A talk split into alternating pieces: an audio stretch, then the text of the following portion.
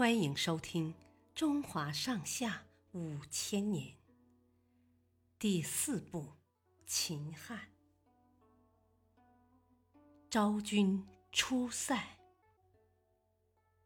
汉宣帝在位时，匈奴内部发生了战争，五个单于争夺王位，打来打去，最后形成了两个单于南北对抗的局面。南边的呼韩邪单于听从谋臣的策略，想与强大的汉朝交好。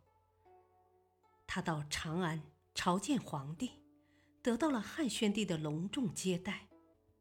汉宣帝死后，刘氏即位，史称汉元帝。呼韩邪单于再次来到长安，他带着部下，赶着牛羊等礼物。来求汉元帝与匈奴和亲，世代友好下去。汉元帝答应了他的请求。以前和亲，汉朝都会选公主或宗室的女儿。这次汉元帝决定挑个宫女代替公主。他让太监到后宫传话。说谁愿意到匈奴去，就把她当公主一样看待。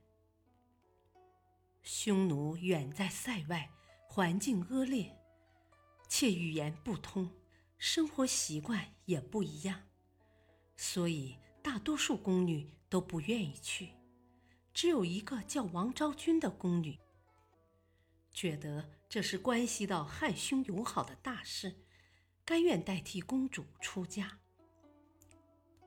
到了出嫁那天，王昭君在护卫队伍的簇拥下离开长安，前往匈奴。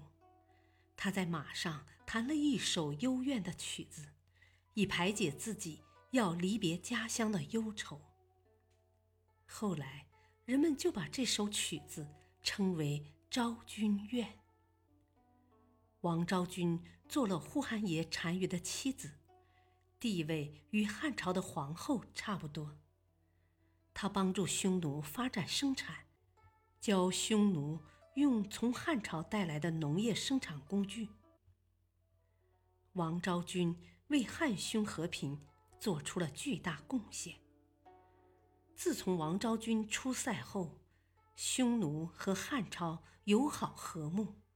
六十多年没有打过仗。谢谢收听，再会。